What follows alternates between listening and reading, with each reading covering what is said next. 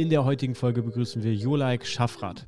Als ehemaliger Profi-Basketballer werfen wir mit ihm gemeinsam einen Blick hinter die Kulissen. Florida, aber auch die deutsche Basketball-Bundesliga spielen hierbei eine wichtige Rolle. Er nimmt uns mit auf seine Karriereleiter und erzählt uns, wie es dann letztendlich dazu kam, sich mit seinem Bruder selbstständig zu machen und eine Cocktail-Mix-Maschine zu entwickeln. Welche Themen Coaching und NLP dabei spielen, erfahrt ihr selbstverständlich in dieser Folge. Let's go! Wir begrüßen euch zum konkurrenzlosen Talk. Ob interessante Gäste, Unternehmer oder das Thema Social Media, Instagram, Facebook und Co. Wir sind deine Agentur, wenn auch du willst, dass man dein Unternehmen online sehen, hören und erleben kann. Ja, meine Damen und Herren, herzlich willkommen zu einer weiteren Folge im konkurrenzlosen Podcast. Ich habe wieder einen weiteren Gast neben mir sitzen. Heute Jolaik Schaffrath. Grüß dich erstmal, dass du hier bei uns im Podcast bist. Herzlich willkommen. Hi, vielen Dank für die Einladung. Sehr, sehr gerne. Stell dich doch mal ganz kurz, äh, ganz kurz vor. Wer bist du und was machst du aktuell? Was mache ich aktuell? Was mache ich aktuell nicht? Ähm, du machst also, alles. ist umfangreicher, ich merke schon. Ja. Äh, gebürtiger Oldenburger, vielleicht auch Mitgrund, weswegen ich hier sitze. Ja. Äh, genau, bin mittlerweile in Bremen und habe dort ein Unternehmen in der Produktentwicklung gemeinsam mhm. mit meinem Bruder aufgebaut und das ist das, was ich hauptsächlich tue, ja. Sehr cool. Und wenn wir mal so ein bisschen zurückspulen, ich meine, du hast ähm, nicht nur, weil du Ur-Oldenburger bist, sitzt du hier, sondern du hast auch eine ganz spannende, einen ganz spannenden Werdegang, äh, wie ich finde. Ähm, du kommst aus dem Ballsport und ähm, ich, ich, vielleicht sieht man es auf der Kamera, du bist nicht der Kleinste, wir haben gerade schon drüber gesprochen. Äh, wie groß bist du? Äh, ich bin 2,6 Meter sechs groß. So, ja. und was äh, verbindet man mit so einer Größe natürlich äh, als Sportart? Jockey, ja, genau. nee, du bist äh, ehemaliger Basketballspieler, richtig? Genau, richtig, ja. ja. Erzähl doch mal ein bisschen, wie bist du damals äh, dazu gekommen? Wolltest du schon immer in den Basketballsport oder äh, bist du als Jugendlicher, hast du gesagt, boah, ich probiere mich mal aus und vielleicht hast du auch eine andere Sportart gemacht? Das wirst du mir jetzt erzählen. Wie bist du dazu gekommen? Ich habe tatsächlich viel Sport gemacht, schon von, von klein auf. Das war immer so mein Ding und dann habe ich ich habe Tischtennis gespielt, Fußball wie wahrscheinlich fast jeder, der mhm. in Deutschland Sport macht als Kind. habe ich auch, ja. Ähm, da war dann, nachdem ich irgendwie dann Mittelfeldspieler war, das erste Mal im Tor, ähm, weil unser Torwart ausgefallen ist und wir haben 7-1 kassiert. Danach habe ich irgendwie kein Fußball mehr gespielt. Kann ich verstehen. und dann war es so Tischtennis und Basketball und irgendwann wurde die Platte ähm, weiter entfernt und der Korb kam näher ran und dann äh, äh es ist äh, so mit 14, 15, irgendwann war dann der Moment, wo es hauptsächlich dann nur noch Basketball war, ja. Cool. Und du hast hier in Oldenburg dann direkt angefangen? Genau. Äh, Oldenburger Turnerbund, mhm. gestartet, OTB und hatte dann einen kurzen Auslandsaufenthalt in äh, Florida Bradenton in der IMG Academy, wo ja, wo volles Programm war mit, mit 16, ähm, vor der Schule erstes Training, äh, Krafttrainingseinheit und in der Halle dann äh, Highschool ähm, und abends dann nochmal das Training wieder.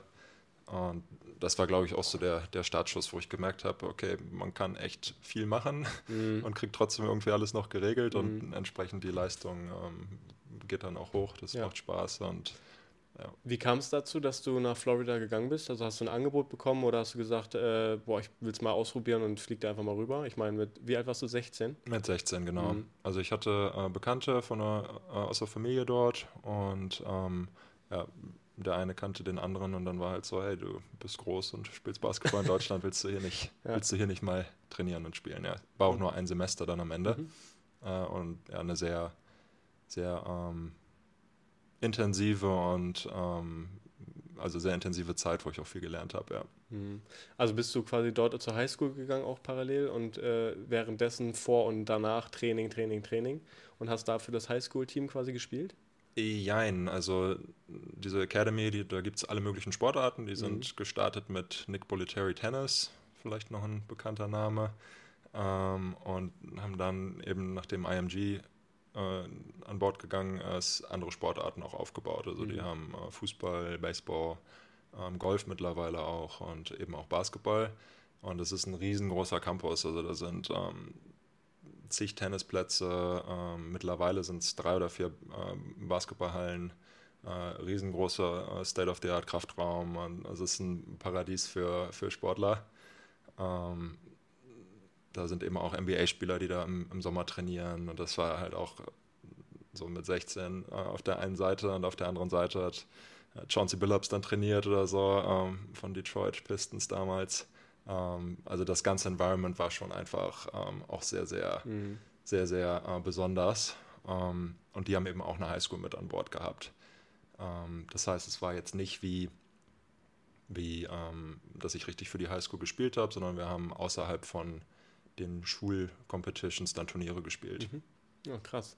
Aber es ist ja auch dann als junger, äh, junger Mann dann quasi mit, mit 16 mal eben nach Florida und da für ein Semester äh, so viel Sport und so viel neues Umfeld ist wahrscheinlich dann auch spannend, ne? Absolut, also ja. Die Eindrücke, die man da sammelt, die vergisst man, glaube ich, sein Leben lang nicht. So wie ich jetzt, genau, wie ich mich jetzt noch erinnere, lange nicht drüber gesprochen und es ist präsent. Ja, ja aber so soll es ja sein. Das ist doch cool. Das sind so prägende Augenblicke, glaube ich, auch gerade sportlich, die man dann da mitzieht und mitnimmt. Ja. Mega krass. Und dann bist du ähm, nach Florida, äh, bist du äh, quasi wieder nach Oldenburg gekommen? Genau. Ähm, ich habe dann die, hatte dann die Entscheidung, möchte ich äh, in Florida bleiben, da den Weg gehen, ähm, über ein Scholarship dann übers College oder möchte ich zurück? Und ja, ich habe mich eben aus diversen Gründen dafür entschieden, äh, dann zurückzugehen und ähm, bin dann hier in ein neues Format damals, das Jugend-Bundesliga, NBBL-Format, mhm. äh, als erster Jahrgang drin gewesen, habe da gespielt und dann darüber dann quasi in, in Deutschland äh, weitergemacht. Ja. Und wie war das dann? Bist du, ähm, bist du in Oldenburg dann geblieben oder bist du ähm, dann auch außerhalb Oldenburg tätig geworden? Wo hast du gespielt? Genau, ich bin in Oldenburg, habe ich mein Abi gemacht. Mhm und NBBL gespielt, Regionalliga gespielt und dann war so die, der Punkt, was passiert nach der Schule. Mhm und habe dann in der ersten Liga bei den Baskets nicht so richtig die, die äh, Info oder nicht die, die Info bekommen, die ich hören wollte, wie da meine Rolle aussehen würde oder könnte. Ähm, und bin dann eben nach äh, Herten damals in die Pro B gewechselt, mhm. also zweite, zweite Liga. Basketball. Mhm. Und da bist du dann auch direkt umgezogen, also bist du hingezogen und oder bist du immer ge, gependelt in der Zeit? Nee, das ist dann äh, Fulltime gewesen. Fulltime, also, ja. Auch wenn es äh, die Pro B jetzt nicht das Professionalitätslevel hat, ist es schon dann auch zweimal am Tag Training in der Regel. Also hast du davon damals dann auch davon gelebt quasi? Genau, ja. ja. Okay, krass, ja. ja. Und ähm, dann, äh, wie, wie lief das weiter? Ich meine, ähm, wie alt warst du dann da, als du nach Härte, Härte warst, ne? Härte Herten, genau. Herten, Herten mhm. bei Recklinghausen im mhm. Ruppert-Gegend. Äh, da war ich 19. Mhm. Ja. Und dann ging das weiter und dann hast du dann zwei Jahre gespielt, dort, zwei genau. Jahre. Und dann ging es so ein bisschen durch die, durch die Gegend. Durch die äh, Weltgeschichte. Hauptsächlich in der zweiten Liga, genau. Ja. Äh, als nächstes Cuxhaven äh, mit Bremerhaven als Kooperationspartner. Dann, dann Chemnitz, mhm. dann Gotha bei Erfurt, mhm. dann Hanau bei Frankfurt. Ich wie, glaub, wie ist das so? Stops, ich, ja. ich stelle mir das mal vor, wie ist das so? Ich meine, du ziehst dann ja wahrscheinlich auch immer in die Städte, wo du spielst hast du damals irgendwie schon Freundin oder irgendwas gehabt an der Seite oder warst du mal alleine und hast gesagt, boah, ich feiere das eigentlich, ich wechsle hier irgendwie alle, alle Jahre irgendwie die, die Stadt und das ist alles neu und cool? Letzteres, ja. Letzteres, also, ja.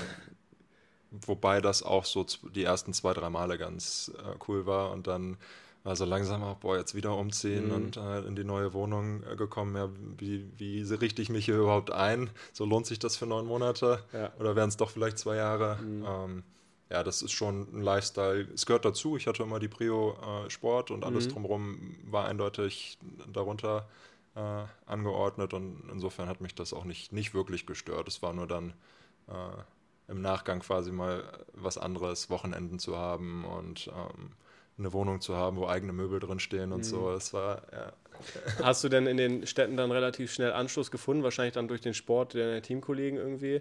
Ähm, aber hast du da wirklich irgendwie Freundschaften aufgebaut oder war es eher so, boah, nee, ich bin eher so für uns im Team und dann macht man mit denen was und das war's? Ja, das Team ist schon so die, ja, die ne? Familie, ähm, auch weil das Leben halt komplett antizyklisch läuft. Also mhm. äh, Aufstehen ist relativ spät, erstes Training ist dann um 10 oder 11 ähm, dann ist in der Mittagszeit, wo wir dann Pause haben, so von 1 bis 5, je nach, je nach Trainingsort mhm. oder so, ist dann Pause für mich. Das heißt, da könnte ich soziale Kontakte pflegen, wenn normale Menschen in Anführungszeichen arbeiten. Äh, und da die, die Zeiten am, im Alltag, äh, an denen man eben mal telefonieren kann mit einem Freund oder so, die äh, sind, dann schon, sind dann schon begrenzt. Dadurch hauptsächlich ähm, läuft es dann schon darauf hinaus, dass es das meiste sich im Team abspielt. Ja, ja. ja kann ich auch verstehen. Also ich glaube, es ist auch schwierig, dann da relativ zügig auch Anschluss irgendwie außerhalb zu finden. Ich meine, wenn da eh Training im Fokus steht und irgendwie dann Freizeit ist, wenn alle anderen am Arbeiten sind, ist es, glaube ich, echt schwierig, ja. Und, und auch das war jetzt gar nicht, das, äh, es war auch genug zu tun mit ja. Training und so weiter. Und, äh, äh, ich glaube, das merkt man auch gar nicht. Wenn man in diesem Flow ist, in diesem, in diesem äh, Ablauf, äh, merkt man das, glaube ich, auch gar nicht. Ich meine, wenn das Team cool ist und man da coole Leute hat, äh, ich glaube, dann äh, fehlen einem da irgendwie die Peoples oder dieses Soziale hat man ja durch das Team dann auch. Ne? Ich genau. meine, mit denen ja. unternimmt man was, ja. auch außerhalb des Trainings wahrscheinlich. Man trifft sich so. Genau. Ähm, ich glaube, das ist dann auch gegeben, ja. Hm.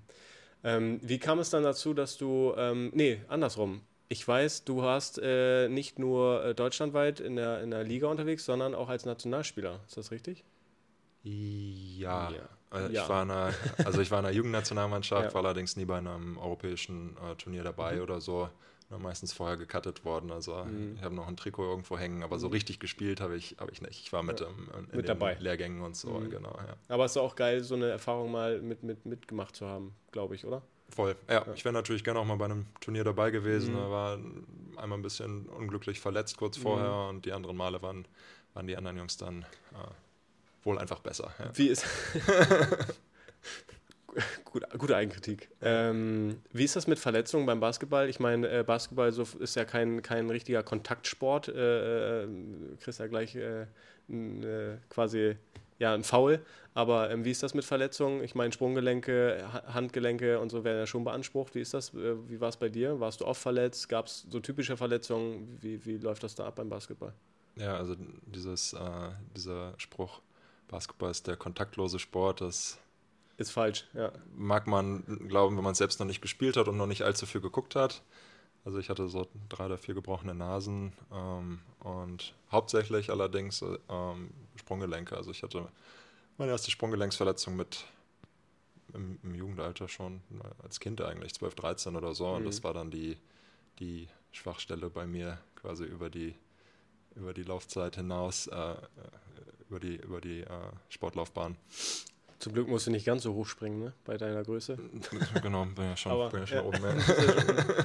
Nein, aber nee, kann ich mir äh, definitiv vorstellen, äh, dass da die Sprunggelenke dann als allererstes irgendwie beansprucht werden. Ich meine, ihr seid äh, super schnell und ich war jetzt beim, bei den Baskets tatsächlich am, im, im äh, Februar, jetzt am 14. gegen Frankfurt, mhm. mal nach langer, langer Zeit wieder und ich äh, habe es auch sehr genossen. Das Feeling in der Arena ist einfach cool und ähm, ich glaube, äh, ja, es ist jedes Mal irgendwie ein Erlebnis. Und ja, es ist ein schneller Sport und ja, das ist, man fliegt auch schnell mal hin, man kriegt auch mal einen Ellenbogen irgendwie ins Gesicht und so. Ähm, deswegen, ich äh, kann das, glaube ich, ganz gut beurteilen, irgendwie auch als Zuschauer nur. Selber spielen ja. tue ich es nicht, aber ja, ja genau.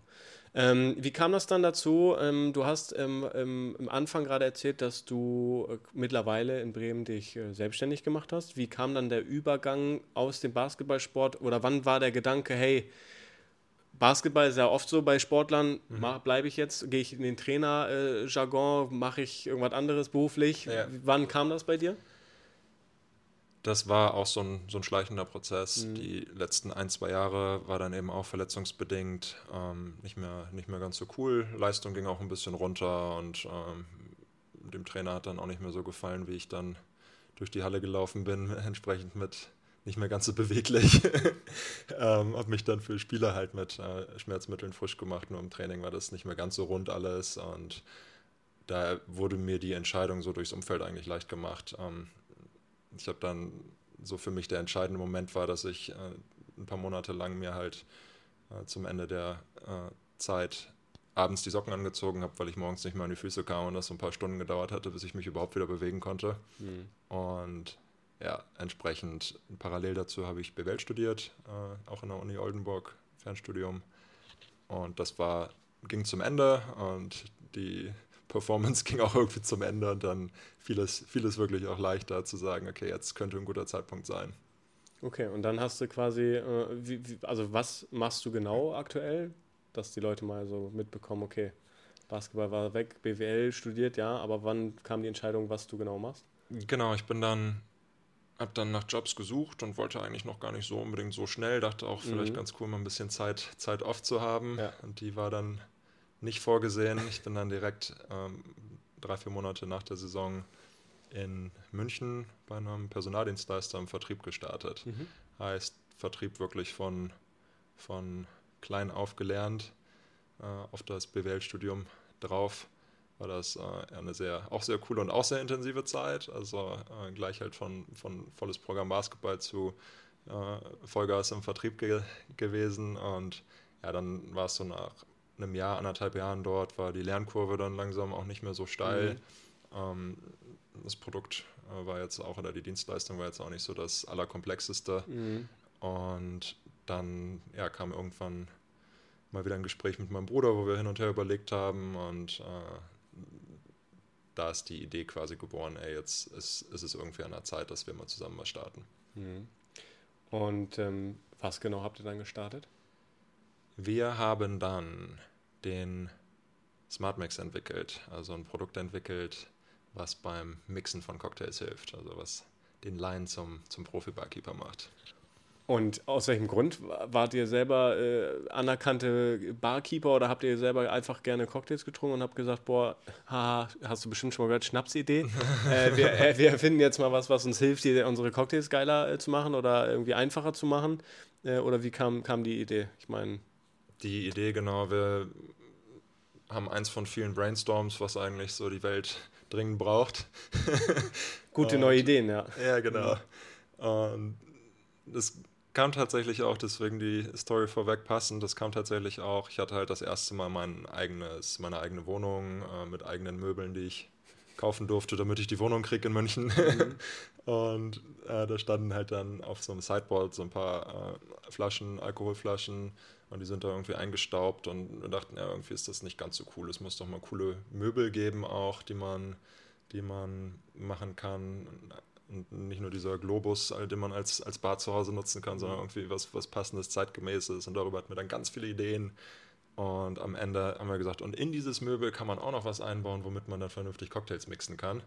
Ja, und als wir dann nochmal so überlegt haben, okay, womit starten wir und wie aufwendig ist das Ganze eigentlich, haben wir uns äh, darauf eben fokussiert, ja. Und so ist der Smart Mix dann quasi entstanden. Genau, ja. Krass. Ähm, und dann habt ihr euch vollumfänglich auch quasi ähm, nur darum gekümmert, habt quasi gesagt, hey, äh, du kündigst quasi deinen Vertrieblerjob und jetzt äh, vollen Fokus auf den Smart Mix? Genau so ist es. Äh, ich habe dann gekündigt. Mein Bruder hat dann noch zu Ende studiert. Er hat während seines Studiums schon ein bisschen als Freiberufler gearbeitet. Mhm. Und dann habe ich gekündigt und wir haben uns beworben auf das Exist-Förderprogramm. Äh, das war so, waren so die ersten Schritte, auch einen Businessplan schreiben und so die ganzen Dinge am Anfang. Und haben das bekommen waren damit also dann schon mal ein Jahr gefördert. Damals im Dreierteam hat noch jemand, der uns ein bisschen bei Gestaltung, Marketing und so unterstützt. Und ja, dann hatten wir das erste Jahr und daraus ist dann auch schon der erste Prototyp dann hervorgegangen. Wahnsinn. Und ja. wie, wie alt warst du da? Wann war das? Ich habe mit 27, 28 aufgehört, Basketball zu spielen, mhm. also 28, 29, ja. ja. Krass. Ja, aber es ist ja auch spannend dann, ne? so eine Selbstständigkeit irgendwie anzugehen. Äh, wie war das so für dich gefühlstechnisch? Also äh, hast du gesagt, boah, das wird schon klappen? Oder was, waren da auch mulmige Gefühle dabei, wo du sagst, okay, es ist jetzt Neuland irgendwie für dich? Ähm, also ich meine, BWL-Studium ist ein super, eine super Grundlage, glaube ich. Da ist viel Theorie dabei, aber in der Praxis sieht dann ja, ich kann ja aus Erfahrung sprechen, sieht vieles anders aus. Ähm, ja. Aber wie waren so die, ja, ich weiß nicht, so das, die erste Anfangszeit so für euch? Also die Anfangszeit war dann tatsächlich mal so die Bürokratie dieser Förderung kennenlernen. Mhm. So cool es ist, da ähm, eben jahrelang ein Gehalt, ein kleines Ge Gehältchen, zu kriegen, genau. ja. äh, und eben auch ein paar Dinge kaufen zu können. Also wir haben eine, eine äh, kleine CNC-Fräse gekauft und so ein bisschen Büroausstattung und das Ganze, das war halt dann damit drin. Gleichzeitig äh, darf man dann auch für jede Bestellung eine, ein Formular ausfüllen und äh, alles belegen und Vergleichsangebote und so weiter ähm, das war definitiv eine neue Erfahrung. Mhm. Und dann danach war so die Frage, was machen wir jetzt eigentlich aus dem Prototyp? Ne? Wie lange haben wir eigentlich Lust drauf, kein Gehalt zu haben? Mhm. Weil es war halt einfach noch nichts wirklich verkaufbar. Mhm. Und wie viel können wir selbst investieren? Die ganzen Fragen, holen wir uns einen Kredit oder ähm, schieben wir privat was rein oder ähm, holen wir uns, schauen wir nach Investoren oder so. Und am Ende haben wir uns dann dafür entschieden, ein bisschen aufs Gehalt zu verzichten und das äh, Ganze zu bootstrappen, mhm. äh, was bis heute auch so geklappt hat. Also Janik und ich, mein Bruder, sind beide 50-50 drin und vielleicht nicht immer der allerschnellste Weg und für uns so der, der Weg der Wahl. Cool. Und ähm, ja, über den Smart Mix äh, äh kann man, glaube ich, noch, noch viel, viel mehr quatschen und reden. Ähm, ich glaube, das ist aber so ein Thema vielleicht auch nochmal für eine zweite Folge, wenn ihr auch tatsächlich mal zu zweit bei uns seid. Sehr gerne, ähm, ja. Das können wir dann auch gerne mal äh, vornehmen und vielleicht bringt ihr dann ja mal ein Gerät mit. Ich weiß nicht, wie groß ist dieser Smart Mix? Der ist ähm, so groß wie ein, wie ein Computer-Keyboard ungefähr. Oh, also kann man unter den Arm nehmen und mitnehmen. Genau. Können wir hier mal einen auch im Auto dabei, also ich könnte ihn jetzt holen. Ne? Oh, ja, auch, auch, nicht schlecht, sehr, sehr cool. Also ich muss mir auf jeden Fall mal eben angucken, aber dann äh, werden wir für die Zuschauer nachher oder beim nächsten Mal dann tatsächlich auch mal einen vorstellen und äh, hier mal präsentieren. Cool. Ähm, ja, das äh, wäre auf jeden Fall cool. Ich glaube auch für die Zuschauer, dann können sie sich darunter mal was vorstellen. Ja. Äh, man kann euch natürlich auch googeln und das sich Ganze digital anschauen, aber so in einem Video immer noch mal ein bisschen cooler. Gerade wenn die Erfinder und die Köpfe dahinter äh, dann auch noch hier sind und wir Fragen stellen können. Ja. Machen wir gerne. Ja. Vielleicht bis dahin und äh, das würde ich tatsächlich gerne planen, dass wir eine zweite Folge zum Smart Mix machen. Wir enden hier noch nicht, aber äh, zum Smart Mix, ähm, wenn ihr da draußen ähm, Fragen habt, vielleicht zum Smart Mix oder generell zum Selbstständigmachen, könnt ihr äh, die Fragen euch schon mal sammeln, weil dann können wir euch die in der zweiten Folge dann mal stellen und ähm, könnt ihr dann live vor Ort quasi beantworten. Zum Gerät selber, was es kann, was es nicht kann ähm, und für wen es eigentlich gedacht ist und äh, was vielleicht noch geplant äh, ist ja, an Ausbaustufen etc. Keine Ahnung, ich weiß es nicht. Klingt ja. nach einem Plan. Klingt ja. nach einem Plan, sehr gut. Ähm, dann nehmen wir das äh, SmartNext-Thema so ein bisschen beiseite, wollen wir da gar nicht tiefer drin ähm, eingehen. Du ähm, hast aber auch noch ein anderes Thema und zwar ist es das Thema äh, Coaching, glaube ich, ne? Genau, ja. Erzähl doch mal so ein bisschen, wie du dazu gekommen bist. Also Coaching ist immer so ein Begriff, finde ich, sehr, sehr groß. Das kann alles sein. Du kannst ja auch Social Media Coaching sein, du kannst äh, ja alles coachen. Aber in welchem Bereich hast du dich äh, spezialisiert und warum überhaupt? Genau, also ich habe mal ein Seminar besucht, ein NLP Practitioner nennt sich das. NLP ist äh, neurolinguistisches Programmieren, also irgendwo Gehirn, Sprache und dann damit was machen. Mhm. Und da war ich halt sehr, sehr begeistert von und ähm, mich auf der einen Seite sehr gefreut, dass ich das äh, kennengelernt habe und äh, für mich nutzen kann. Und auf der anderen Seite so ein bisschen, okay, das wäre auch gar nicht so schlecht gewesen, das schon mal äh, zu wissen als aktiver Sportler. Ähm, ja, und habe mich dann eben dazu entschieden, die äh, Coaching-Ausbildung zu machen. Also ich bin mittlerweile jetzt NLP-Coach und NLP-Hypnose-Coach. Und genau, macht das tatsächlich äh, aber auch so ein bisschen nebenbei. Also das macht mir super viel Spaß und es kam jetzt über Empfehlungen und so weiter dann doch auch ein bisschen was zusammen äh, und es läuft eindeutig äh, äh als zweite Priorität neben dem, neben dem Smart Max und dem, was wir da sonst noch so machen. Ja. Cool. Für die, die ähm, mit dem Thema äh, NLP vielleicht gar nichts anfangen können, kannst du das in eigenen Worten mal beschreiben? Worum geht es äh, im Thema NLP? Also wenn du sagst, äh, Programmieren der Gehirnströme oder äh, Hypnose. Äh, ich bin übrigens für Hypnose sehr empfänglich. Ich habe meine äh, schon mal einen Zahn gezogen äh, bekommen beim Zahnarzt unter Hypnose. Ah, oh, cool. Und ähm, erklär den äh, Zuschauern oder Zuhörern mal gerne so in deinen eigenen Worten, was, was ist mit NLP gemeint? Was, was um, umfängt das quasi?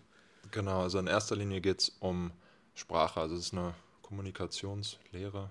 Mhm. Also es geht um Kommunikation und eben ganz viel um Sprache, sowohl das, was ich äh, sage, als auch das, was ich höre von dir äh, und vor allem auch im ersten Schritt um das, was rede ich eigentlich die ganze Zeit mit mir selbst. Also die Gedanken, die so durch den äh, Kopf laufen, äh, wenn man mal drauf hört, im Prinzip nonstop.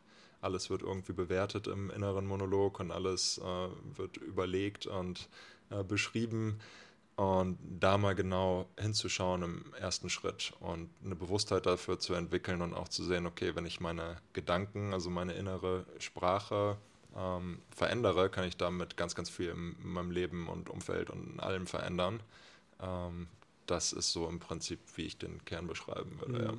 Du hattest gerade äh, selber äh, gesagt, ähm, du hättest dir gewünscht, dass du das Thema NLP und auch so ein bisschen das Thema Coaching schon äh, vor deiner beruflichen, äh, ach beruflichen sage ich schon, deiner sportlichen Karriere äh, kennengelernt äh, hättest wollen. Warum? Aus welchem Grund? Also was hättest dir da geholfen? Also es ist ja im Sport schon so, dass viele oder dass einige mit Sportmentaltrainern, Coaches, äh, name it, mhm. äh, zusammenarbeiten. Und wir hatten das auch mal. In der Regel war es aber so, dass die Coaches dann kamen, wenn irgendwas nicht läuft. Also es geht gegen Abstieg oder so, die Stimmung ist katastrophal und dann wird halt ein Coach angerufen und der soll das dann wieder retten. So. Mal schön motivieren hier. genau. Ähm, funktioniert zum Teil auch gut. Ähm, das ist jetzt nicht unbedingt der Ansatz, den ich äh, präferiere, sondern eben auch einfach eine, eine, Begleitung, was ich jetzt unter anderem auch mache, also Sportler zu begleiten dabei und eben auch zumindest auf persönlicher Ebene dann schon mal solche Situationen vorzubeugen, wo man eben vielleicht in Situationen kommt, wo man nicht mehr so performt oder äh, wo die Motivation nicht so da ist. Mhm. Ähm, also es gibt ja einen riesen, riesen Wirkungsbereich sozusagen, angefangen bei, äh, habe ich die richtigen Ziele äh, gesetzt, habe ich die auch ähm, sprachlich richtig formuliert, mhm. sodass sie funktionieren können. Was gibt es für äh, Glaubenssätze eben auch, die aus Redewendungen, Sprichwörtern aus, von der Familie oder was auch immer mhm. so im Kopf herumschwirren, die das Unterbewusstsein eben nutzt und äh, damit zum Teil dann gegen die eigentlichen Ziele und gegen einen selbst arbeiten. Und ja, das lässt sich halt alles, mh, mm, lässt sich halt alles gut ändern und gut in die Richtung steuern, wie man es möchte. Und ja, gerade im Sport, wo eben in Bruchteilen von Sekunden halt auch Entscheidungen getroffen werden müssen, die passieren halt nicht bewusst, die passieren unterbewusst und entweder es klappt dann halt oder nicht, nur so richtig ge gesteuert. Ähm, ist es halt nicht, ne? Genau, mhm. ist es halt nicht, wenn man es nicht lernt. So, mhm. ja. Wie muss man sich die Ausbildung äh, da vorstellen? Hast du einen Kurs besucht oder äh, gelief das digital ab? War das eine, ein, tatsächlich ein Coaching? Also das macht ja wahrscheinlich ein gelernter Coach auch selber wiederum, der sein Wissen weitergibt. War das ein Vor-Ort-Coaching? Wie lange dauert die Ausbildung? Genau, das sind ähm, mehrere Coaching-Lehrgänge sozusagen, mehrere Stufen. Ähm, die passieren, außer kurz mal in Corona, habe ich allerdings nicht mitgemacht, äh, vor Ort. Mhm. Einfach auch, weil ja, auch die äh, nonverbale Kommunikation und alles, was dazugehört, so im Persönlichen auch ähm, hilfreich ist, das mit dabei zu haben. Und das ist in Gruppen, also es sind äh, Gruppen, Coachings, Gruppenlehrgänge mit so 30 bis 40 Teilnehmern. Mhm. Macht allerdings auch jeder jeder Ausbilder anders. Also mhm. Also es gibt da mehrere in Deutschland. Ich habe mich eben für den Marc Plätzer entschieden im, im, Süden. In Tutzing ist der mit der Plätzer Academy und ja, da war es eben in, in der Größenordnung. Cool. Ähm, und danach, wenn du dann äh, fertig bist, kriegst du quasi ein Zertifikat, beziehungsweise bist du, darfst du dich offiziell als äh, NLP-Trainer, glaube ich, nennen oder Coach, Trainer? Genau, ja. NLP-Coach oder NLP-Hypnose-Coach, ja. ja. Und ähm, dann hast du dich quasi neben dem äh, Smart Mix-Geschichte damit jetzt äh, auch nochmal ja, selbstständig gemacht ähm, und, und ähm, hast dann auch einen Internetauftritt und bietest deine Dienstleistung. Ist es eine Dienstleistung? Ja, ne? Ja. Ja, du bietest deine Dienstleistung quasi dann an. Wo liegt da dein Fokus? Also äh, hast du gesagt, oh, du machst jetzt eine bestimmte Branche oder sagst du ja, Sportler, weil du selber aus dem Bereich kommst? Bevorzugst du oder findest du einfach cooler? Ähm, oder ist es eigentlich völlig egal? Also ich hatte das eben nicht geplant. Wenn ich, als ich meine Coaching-Ausbildung gemacht habe, habe ich eher, war eher die Idee, äh, das für mich selbst zu tun und äh, auch eben für fürs Unternehmen ähm, da Entscheidungen zu treffen, auch für äh, meine Gespräche, die ich da führe und so weiter. Und habe halt einfach gemerkt, dass es mir auch gut tut, da mich äh, mit dem Thema zu beschäftigen und an mir selbst quasi zu optimieren, in Anführungszeichen. Mhm und habe das eben dann auch begeistert geteilt mit Freunden oder Bekannten oder meinen Gesprächen oder so. Und daraus kamen dann so die ersten, okay, ich habe da so ein Thema, könntest du mir da auch bei helfen? Ich so, pff, klar. Ja. Und deswegen habe ich jetzt, ich habe jetzt, ich betreibe auch keine Werbung, ich habe jetzt dann meine äh, Website ähm, machen lassen, weil eben die Nachfrage kam, wie kann ich dich eigentlich weiterempfehlen? Ich weiß gar nicht so richtig, was ich, was ich sagen soll, außer dass es cool ist und hilft. Ähm, und dann das ist schon mal gut. das ist schon mal gutes Feedback, ja. Der ist cool, äh, den empfehle ich weiter, aber was ich, hier hast du die Telefonnummer. Telefonnummer, ja, genau, ja, E-Mail-Adresse, genau. genau. Und mhm. dann, da hat es eben geholfen, dass dann jemand meine, meine Website weitergeben kann, aber es läuft keine Werbung, ist auch noch nicht Google optimiert und so weiter, das sind ja dann Themen von euch. ja. äh, sondern es ist wirklich einfach nur Empfehlung und da kommt dann immer mal wieder jemand Neues oder es meldet sich mal wieder jemand Altes. Das ist im Sport und auch außerhalb vom Sport äh, um auf deine Frage zu kommen. Mhm. Und das habe ich auch während meines Studiums schon gemerkt. Äh, der Unterschied ist jetzt oft auch gar nicht so groß auf der Strukturebene. Also die Themen, die ein Sportler hat, sind jetzt auch nicht so anders als die, die ein Geschäftsmann hat oder eine mhm. Geschäftsfrau oder eben äh, die man als Eltern hat oder in welcher Situation auch immer. Also strukturell ist da, ist da sehr viel Ähnlichkeit und äh, ich finde es eben auch cool, wie man aus der anderen, aus dem anderen Bereich lernen kann. Also wenn ich jetzt jemanden im Businessbereich coache, bringe ich viel Analogie aus dem Sport und andersrum auch und das ergänzt sich aus meiner Sicht ganz gut. Sehr cool. Also keine spezielle, keine spezielle äh, Ebene, wo du dich drauf spezialisierst, sondern sagst, ey, ich nehme ein bisschen davon, ein bisschen davon, wie so ein guter Koch eigentlich. Ja. Und ähm, ergänze es dann. Ja, aber das ist doch cool, wenn, wenn alle davon irgendwie profitieren können, von deinem Wissen. Und ich glaube, es ist auch cool, wenn du, ne, wie du gerade sagst, einen Geschäftsmann kennenlernst, da dir das mal anhörst, ihm weiterhilfst und das Ganze von ihm vielleicht auch anwendest bei einem Sportler. Also es klingt einfach nach, einer, äh, guten, nach einem guten Mix. Ja. Mhm. Smart Mix. Wortspiel wieder. Ja, genau. ähm, ja, cool. Äh, mega gut. Ähm, Finde ich, find ich super spannend. Also wir bei Konkurrenzlos hatte ich dir im Vorfeld schon erzählt, ähm, haben wir auch so einen kleinen, ja, kleinen sogar nicht, sondern schon einen sehr, sehr großen Punkt, was so NLP und auch ähm, ja, Motivation, äh, Motivationscoaching auch angeht, weil es ganz wichtig ist, hier im Team auch einfach mhm. Ähm, ja, dem entgegenzuwirken und zu sagen, hey, wir sind ein Team, wir wollen motiviert an, der, an den Projekten arbeiten und ähm, manchmal hat man einfach auch schlechte Tage, die gehören auch dazu, aber ähm, auch die Kommunikation intern im Team äh, ist ganz wichtig, da gibt es immer so ganz, ganz feine Nuancen, Punkte, mhm. wenn man die weiß, dann ähm, baut sich so ein Gespräch, egal in welcher Form auch immer, nochmal anders auf. Ja. ja genau. Ähm, hast du denn schon mal eine Situation gehabt, wo du jetzt zum Beispiel durch SmartMix auch, äh, ich meine, da sprichst du ja auch viel mit anderen Businesspartnern, anderen Unternehmen und äh, etc., dass du gesagt hast, bist aus dem Gespräch erfolgreich rausgegangen und hast gesagt, jo, das war, weil ich schon auch irgendwie so ein bisschen das Gespräch auch äh, analysiert habe oder beziehungsweise durch deine ähm, Practice quasi da das weitergeholfen hat? Ja, genau, das, das klingt jetzt so ein bisschen in die Richtung, was auch äh, einige Kritikstimmen äußern am, am NLP eben, dass es irgendwie mit ne? Manipulieren ja. zu tun hat mhm. oder so. Ähm, ich sehe das eben so, dass äh, egal in welchem Bereich man äh, etwas lernt, ähm, das kann man halt anwenden. So. Und äh, wenn ich jetzt mehr über Technik verstehe, dann kann ich auch sagen, das ist manipulierend, weil ich damit dem anderen die Technik besser erklären kann. Ähm, aus meiner Sicht ist es eher, äh, geht es eben primär darum, die andere Person wirklich richtig zu verstehen und auch in der Sprache zu sprechen, dass sie das versteht, was ich eigentlich sagen möchte. Ja. Ähm, ich hatte jetzt nicht so den Aha-Moment, wo ich gesagt habe, wow, jetzt habe ich hier den riesen Abschluss, weil, äh, weil ich mich an irgendeine Übung aus dem, aus dem NLP erinnert habe. Ähm, habe ja auch die, die Vertriebsausbildung mhm. quasi gehabt. Und ich glaube einfach, dass es, ja, dass es gut zusammenpasst und hoffentlich Leuten damit leicht fällt, leichter fällt zu verstehen, was ich sage. Ja, aber ich, ich fühle das und verstehe das, was du meinst und was du sagst, weil ich selber ähm, vor meiner Selbstständigkeit auch noch eine Ausbildung zum Automobilkaufmann gemacht habe und tagtäglich eigentlich mit den unterschiedlichsten Menschen auch zu tun hatte. Mhm. Ähm, und das ist ja das, der, der, das beste Beispiel. Die kommen durch die Tür und du kennst sie nicht. Du, aber du analysierst ja, ich hatte den besten Platz im Autohaus. Ich hatte, ähm, musst dir vorstellen, ähm, große Verkaufsfläche, wo Autos stehen. Und ich hatte, der Eingang ist äh, quasi direkt frontal und ich hatte rechts, ganz rechts in der Ecke einen freien Arbeitsplatz, wo ich direkt in den Raum reingucken konnte. Alle anderen hatten die so Glaskästen und waren dann voll äh, im PC vertieft. Und ich konnte quasi sehen, wer vor die Tür reingeht, wie er die Tür aufmacht und wie er dann auch in dem Raum wirkt. Und das war für mich schon die entscheidenden Sekunden. Äh, ist das ein Introvertierter, ist das ein Extrovertierter, ist das ein Lauter, ist das ein Leiser? Äh, wie muss ich auf ihn selber eingehen? Äh, achtet der auf sein Meta-Umfeld? Ne? Fühlt er sich wohl? Und äh, das war schon cool. Und da, äh, das war auch eine prägende Zeit für mich. Und jetzt auch im Anschluss mit dem Wissen, was hier bei Konkurrenz mit reingebracht wird, was du auch sagtest, Kommunikation, ne? ich glaube, das ist ähm, dann ist für den Gegenüber das Gespräch viel angenehmer, weil du weißt, ah, okay, das ist jetzt, äh, ich, man kennt ja diese vier Farbtypen, das kennen bestimmt viele von euch, das macht man ja mhm. auch in der Schule, dieses typische, hey, welcher Farbtyp bist du?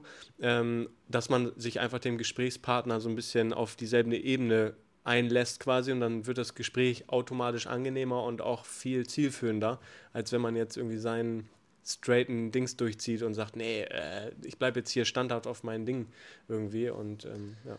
Genau, gerade Autokauf ist halt auch ein äh, super Beispiel, wo man ganz, ganz viele Dinge äh, äh für, nutzen kann. Also ja. Äh, der, nach dem NLP ist es so, dass es eben bevorzugte Wahrnehmungskanäle gibt, äh, visuell, ähm, auditiv, kinästhetisch. also das Fühlen. Und ähm, jemand, der jetzt bevorzugt im kinästhetischen Bereich aktiv ist, der dem brauchst du nicht so viel über die tolle Silhouette vom Auto erzählen und sagen, schauen Sie sich das mal an, sondern der muss sich reinsetzen. Ähm, Lenkrad anfassen, Leder. Mhm. Genau, äh, wie, er sich, wie er sich im Sitz wohlfühlt, was man einstellen kann. Ähm, äh, vielleicht, wenn er dann Motor begeistert ist, vielleicht die Vibration, wenn er Gas gibt und so weiter. Mhm. Ähm, und das würde den primär visuellen Menschen halt gar nicht so interessieren. Der guckt dann genau auf die Nähte, auf die Verarbeitung, auf die Spaltmaße und solche Dinge. Ähm, und da hilft es einfach gut zu beraten. Ja, so, voll. Ja. Mhm.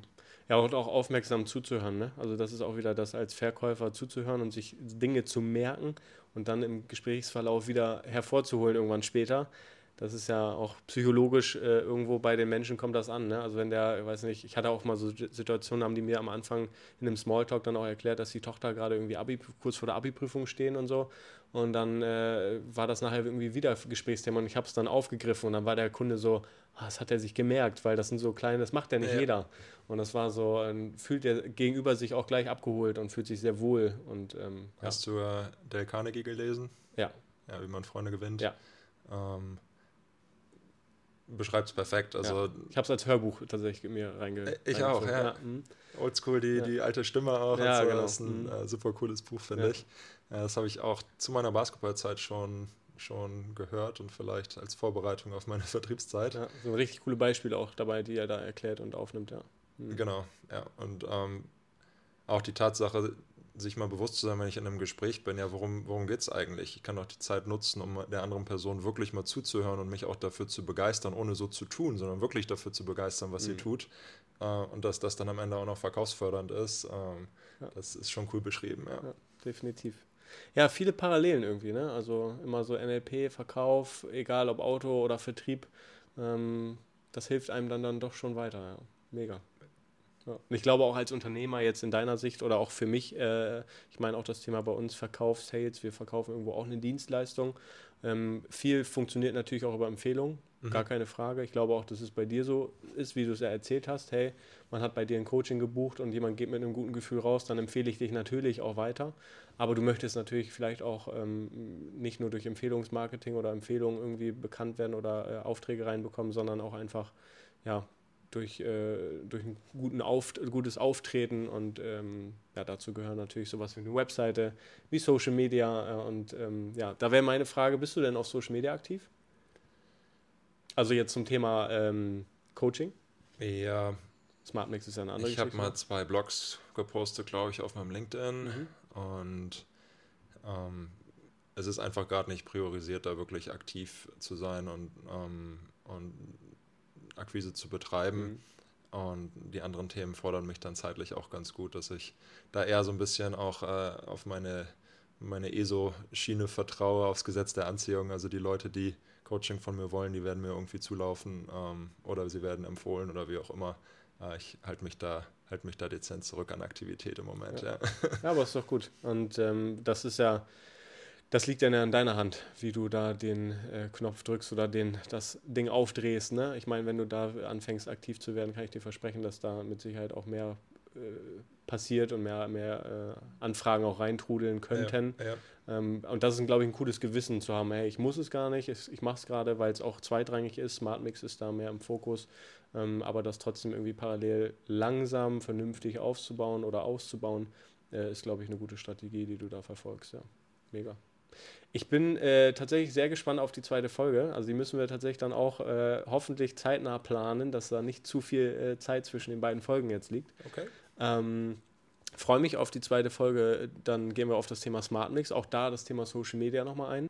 Aber vielen, vielen Dank für die, äh, für die heutige Podcast-Folge. Vielen Dank für den Einblick in deinen Werdegang. Super spannend. Ähm, und ich freue mich auf die zweite Folge mit dem Smart Mix. Und ich hoffe, dass wir dann den einen oder anderen Cocktail hier serviert bekommen. Das sollte machbar sein. Ich freue mich auch. Ganz vielen Dank. Sehr schön. Dann ciao, ciao.